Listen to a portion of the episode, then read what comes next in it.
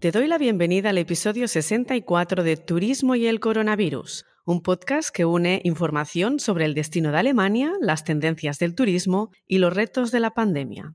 Soy María Miguel y me acompañan en este podcast los actores y actrices que están detrás del telón en la industria de los viajes. Ideas e historias a las que quiero dar voz para aprender, compartir e inspirar. Algo para conseguir entre todos un mejor turismo. Estoy encantada que sigas este podcast y si no lo has hecho, me encantaría que lo compartieras y valorases para llegar a más oídos. Seguimos con nuestro ciclo de colonia y saltamos al mundo hotelero. Unido con los temas que ocupan al invitado Rocco Boba, hablamos hoy con un caso de éxito que él mismo citó, 25 Hours Hotels. Nuestra invitada es Grit Pauling, la directora del hotel 25 Hours The Circle, en Colonia. Hablaremos de la marca de la cadena hotelera, de ella como joven directora de hotel y de la visión de futuro de 25 Hours Hotels para que el segmento y su marca sigan siendo sexys. Disfruta el episodio.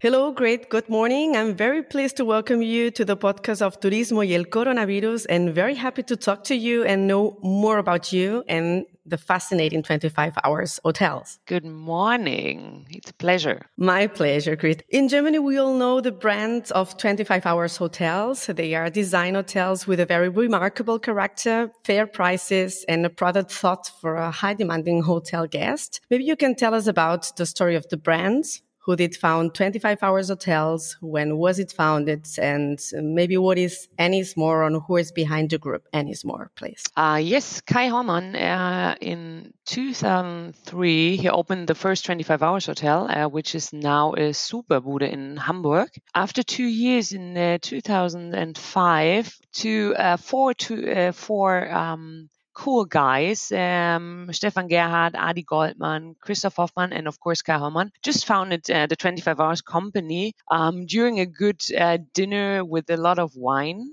And yeah, that was uh, how it started. And in 2016, Accor became a strategic partner of the 25 Hours Hotel Company. Yeah, and which leads to a big global development. Um, in 2019, before Corona started, we already had uh, 13 hotels from Hamburg to Paris. And in the last two years, we opened uh, one hotel in Florence, Copenhagen, and Dubai. And the next uh, 25 hours hotel, second one in Copenhagen, is currently under construction and will open, I guess, in the beginning of next year. Yeah, and 2021 was also a big year for us beside the uh, pandemic. and mm. Accor, yeah, we were sold to Accor in October to 100%. And Accor merged okay. with the hospitality company Ennismore, which was uh, founded by Sharan in 2011. And together, Accor, Sharan, with his co-CEO um, Gaurav, they aim to become the largest and fastest growing lifestyle player in the hospitality. And now we are, uh, it's currently included 87 hotels. Uh, another 141 uh, hotels are already planned wow. in uh, different regions. We're also planning the next 25s in um, Australia in Sydney and I guess Melbourne. Yeah, and also includes some really cool brands. Uh, beside 25, also Mama Shelters, Hoxton, SLS. Um, so very cool and stylish um, hotels. There's also hostels like Joe and Joe. So there's mm-hmm. uh, for everybody is a, uh, a hotel there. Nice. You have big plans, I hear. Yeah.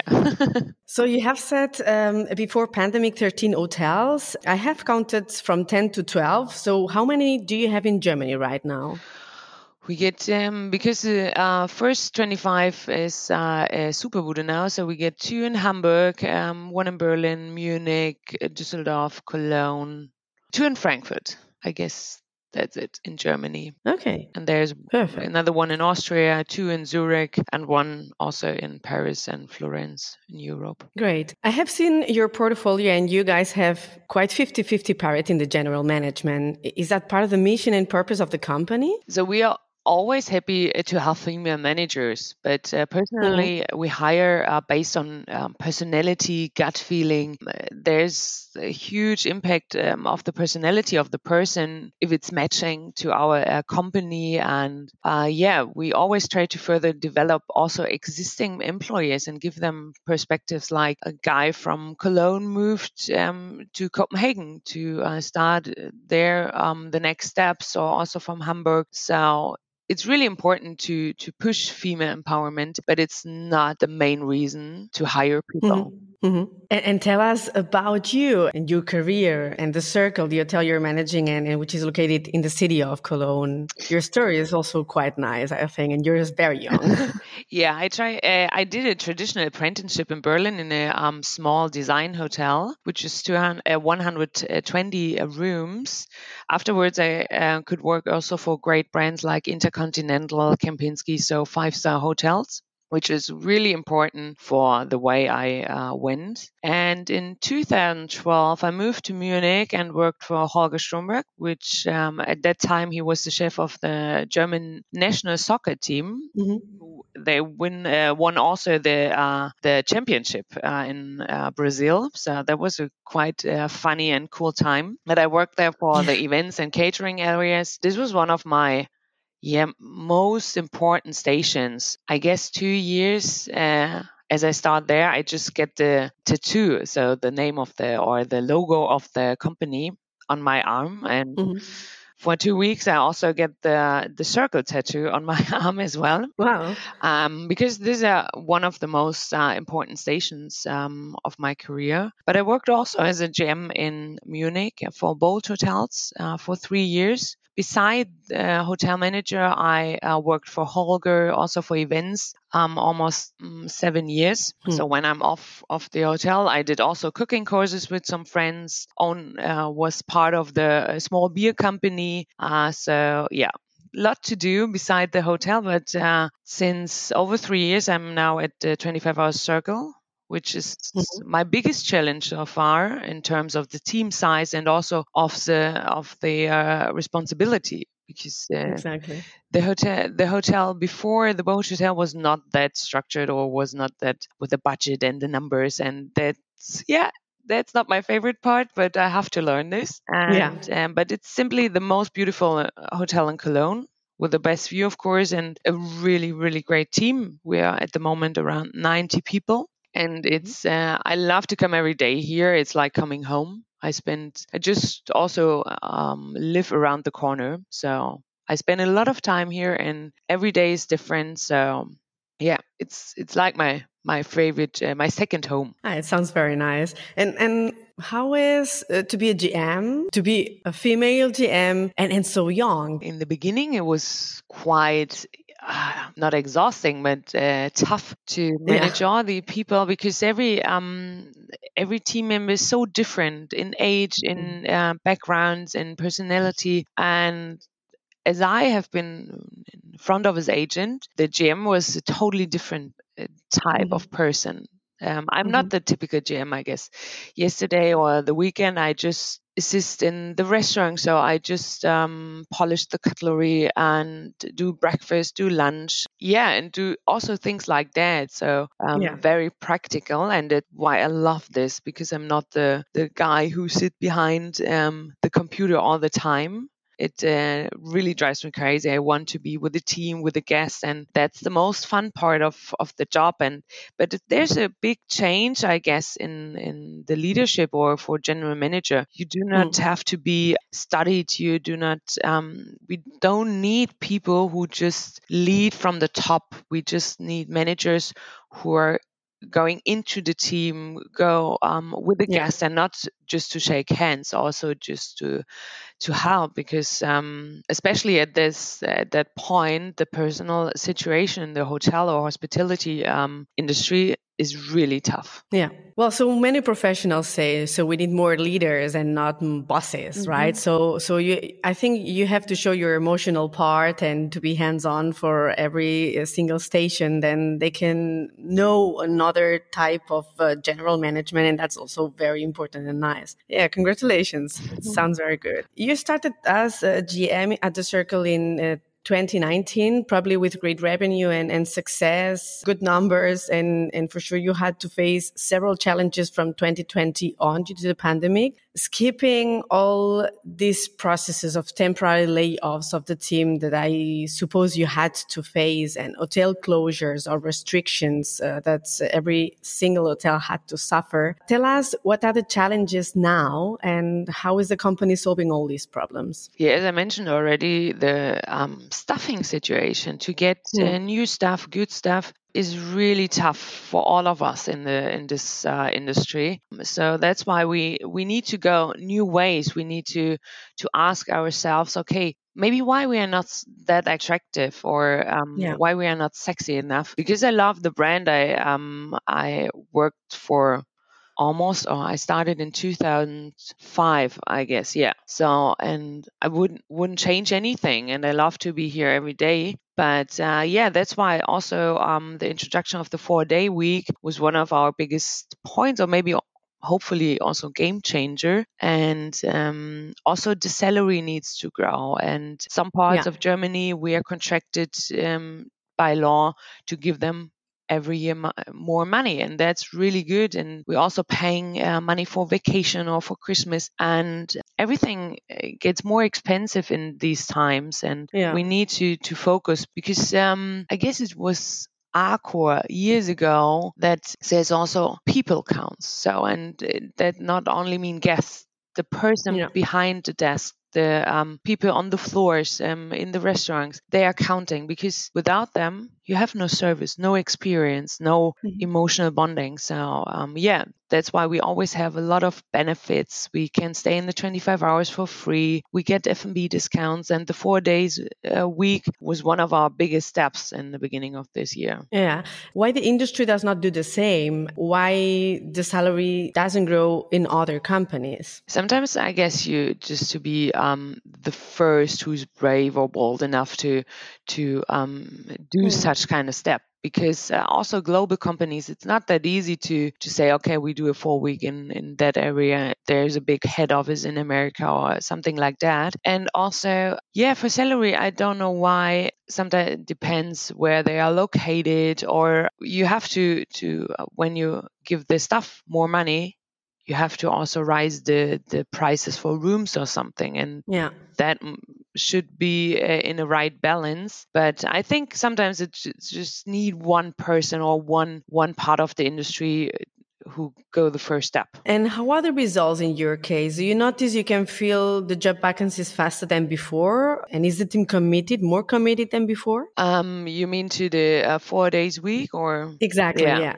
Yeah, we um, feel an impact that um, more persons send us the CVs or uh, are more interested in to know more about it. But at the moment, it's too early to see the the main impact. But in Cologne, we have a quite a stable team here, persons who also uh, survived uh, the whole two years of uh, Corona and still there. Mm. And we try to push them. Also, the four days week was really important to get new people and also to to motivate the existing team. But there are more a lot more. Um, aspects like when you're here for two years in a pandemic or something like that you like to you want to grow and so that's why we focus on training at the moment which is also really important for the existing team because they're yeah. here and they um, appreciate that uh, that benefit of the four days week but that's not enough they like to grow they like to see the other hotels or other positions and that's really important. I agree that companies in tourism in general have to be more attractive. I agree that what you say that that you have to do more things is not only your four days week work but as the same happens in education not all models are well suited to each individual. Not everybody wants to grow. Uh, some people need stability and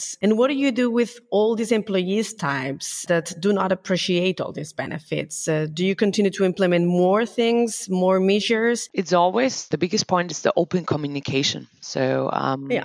you need to do um, surveys. We always uh, do a um, survey for all of the 25 hours people once a year, and we have their annual talks each by each. So, and this is important to listen to them. What they want mm-hmm. to have and it's quite individual as you said somebody will want to grow the other is totally happy to to be in the restaurant to be in the service um, to be in the rush and the ho- hotel is so yeah you have so much spaces um, where you can fit in so it's not necessary we don't need to have all leaders Exactly. And um, you also need the waiter, you also need the technician, and it's equal. It's also important because uh, with no with just leaders you can't uh, do service or something. So um, just listen to the to the employees, and um, the four days week is not for everyone. So um, yeah. maybe picking up the ch- the children or something leads you to to stay with the eight hours. And um, mm-hmm. but that's why we um, we will decide after a three months test phase. So they um, could have a look for three months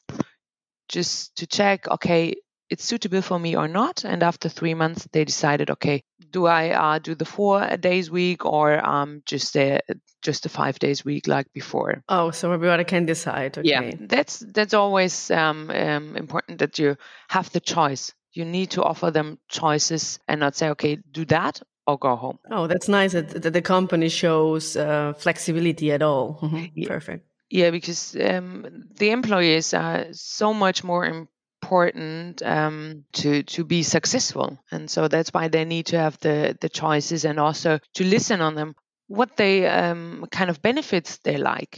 Yeah what what is maybe also a new way or um, what they want to have. And not mm-hmm. everything is possible but sometimes they're really good ideas and it's not just to have more cash you ask you always ask for the higher purpose so, what's your higher purpose? Why you ha- want to have more money to do that, that, and that? Okay, maybe there's another way to to reach this goal. Mm-hmm. Perfect. And what is your next step regarding HR? So there's uh, our head office team, uh, above all, Katharina Klimke, who's uh, the vice president of operation, and Katrin Golubitz, the vice president of people and culture, constantly uh, take care of new benefits and optimizations so um, I think there will be really good project from the uh, HR perspective. Sometimes mm-hmm. I didn't know as well. I don't know as well. I just uh, get the ideas from them. Yeah. But also um, one of the biggest point also for employees was showing uh, in the last years was the sustainability. So that's mm-hmm. why we're working also uh, on that topic. And here we involve also different employees from different from all of uh, the 25 hours and there's a waiter there's a purchase manager so a very mixed group and this year also the focus on trainings um, we send the employees to other hotels so now it's easier to uh, travel again so we will send yeah. them to other uh, hotels we will do um, in-house trainings from wine to tea to champagne uh, mm-hmm. guest relations. So that's are the two big topics we are working at the moment. And yeah, I'm I'm really curious about what's next. So it's uh, important to stay tuned. Yeah, yeah. Well, we have focused our talk on, on capturing talent attraction, uh, but um, what is the forecast for hospitality relative to product and demand? How how do you see the future of the hospitality in this sense? Yeah, especially after these exhausting two years with uh, characterized oh, yeah. by distance, closed restaurant, cancelled events, we expect a really great demand. We just feel it right away. Not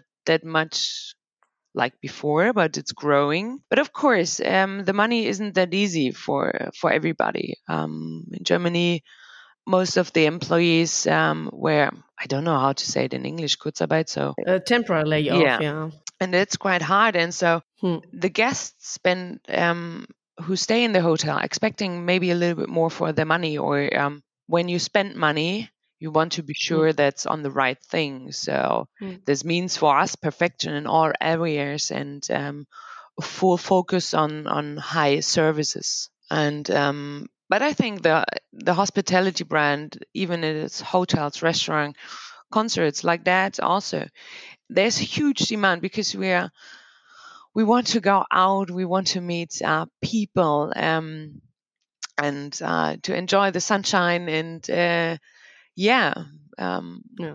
be outside, not not in our flat anymore. I, I, could, I couldn't agree more. The socializing, yeah. to have an experience, to be outside, uh, discover something new. That's so nice. And I think everybody loves that. Mm. Yeah. But um, regarding to product, maybe, if, if we do not find people for the service in the future, or we have already have fully digitalized stations, I think we can easily reach the use of single use sheets, for instance. So do you think we can reach this point that uh, we have uh, one single use sheet, uh, no service, fully digitalized station? So a kind of metaverse hospitality? Mm, I'm I'm I'm, I'm a huge fan of uh, digitalization, so I love to check in online, have everything in my wallet. But for hotel, you like to to have um, services, you uh, interaction mm. with the people. So also there, you need to give the guests a choice. Um, I love hotels to provide the reception with a check-in counter where a person stands behind, or um, yeah. the self check-in because then I have the choice to to just um, yeah go in line and just wait, or um, maybe for the business traveler, travelers who are yeah each week they're here and they know everything and they don't need to to talk or even they have a bad day they just check in online so hmm. also there it's important that you get the choices that you offer them um, different different things. Also, um, we did a new project um, to cleaning up the room, so the guests have three different options. If you like to have the service, if you like to plant a tree, or if you like to get a five uh, euro F&B yeah. voucher. So choices mm. that's that's important and yeah it's it, uh, you have the persons there and it's always important to have a good team there because when the check-in is just online, yeah. the employee has the time to interact with the guest, maybe to sell more, to sell a restaurant uh, reservation, to sell something in our shops. So they have more time to talk to the guest and to getting, yeah, getting to know each other and um, to create a really nice experience because that's important.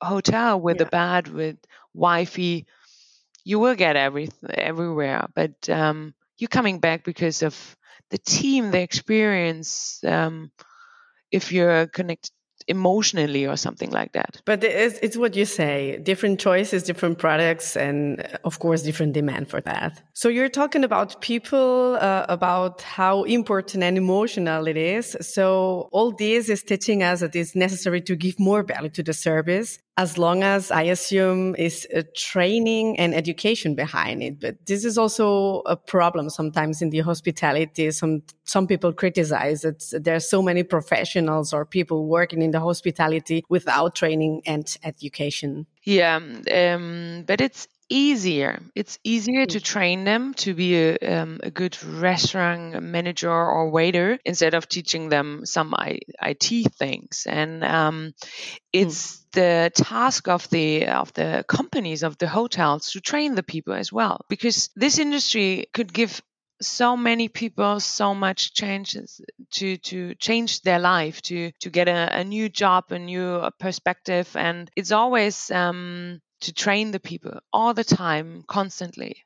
And it's our task to do that, not everyone else, because I guess the hospitality brand is one of the, the brands where you do not have to have an education or studying because I also not I have no study I just do and it's so um, so sad to say just an apprenticeship at the moment but uh, when a guest complain about a waiter because he's not educated or uh, so not well trained it's our task to change that and yeah. our bar team maybe um, it's quite funny because it, I guess this is just one person who speaks uh, German fluently. The rest is from all over the world, and it's such a nice atmosphere to to be with that international team. They're from South Africa, Ireland, um, uh, Brazil, and uh, Spain, and so that's pretty cool that the Spain guys teach the other Spain guys German because he uh, lives here for for 20 years or something. But uh, yeah. we need to to go also new ways to give people chances to when you are motivated it's 50% what you have to the rest we could train the rest is easy to, to learn, but you need to have a heart, you need to be passionate, um, motivated, and the rest is mm-hmm. easy to teach. Mm-hmm, exactly. Well, um, who doesn't like experiences traveling and feeling good? So, what is your message to refresh this bad reputation sometimes that we have in the tourism industry, that our sector sometimes has? And what is your message to to be part of this exciting world. So I wouldn't want to do anything else. And God I, knows I tried it once with an office job from Monday to Friday. So uh, after three weeks, I say, okay, I can't do this anymore. The hotel industry is so diverse, flexible, and you meet such wonderful people, whether as a guest or in the team. And the hotel industry is sexy if you are. So mm-hmm. um, there's, I guess, no other industry where you can create something you're um, you're part of of a big events or something but um, it just work together so we have a big teamwork and um, one of our um, slogans is come as you are hmm. and mm. i guess even uh, more hotels allowed to have tattoos or something you will see it also in the five star hotels that the um, receptionist or something have tattoos all over the arm so um, that's really important um, that the hotels learn to accept the people like they are and to um, spend money on train them or um, listen to them. And um, it's one of the yeah the nicest and the best experience i ever had is to meet great people and to survive also hard times. And we did have the last two years but when we look at the last two years it was also there's so many good moments um, mm-hmm. with the team, and it's up to you to do it and um, to be part of it and to be sexy and to be cool and um, yeah the people are counting so you have an impact Nice, great. Uh, thanks so much for your conversation, for sharing us so many positive vibes, for um, telling us the position and strategy of 25 Hours Hotels. Congratulations for all these measures you're doing in HR. I, uh, we need more models doing these steps and going forward, and very much success for the coming months. Thanks. It was really nice uh, to talk to you, and um, yeah, hopefully uh, we will solve all the problems or and left everything behind and just be enjoying the next uh, yeah the next things which are coming. I hope so. Thanks so much Grit bye bye thank you. Bye bye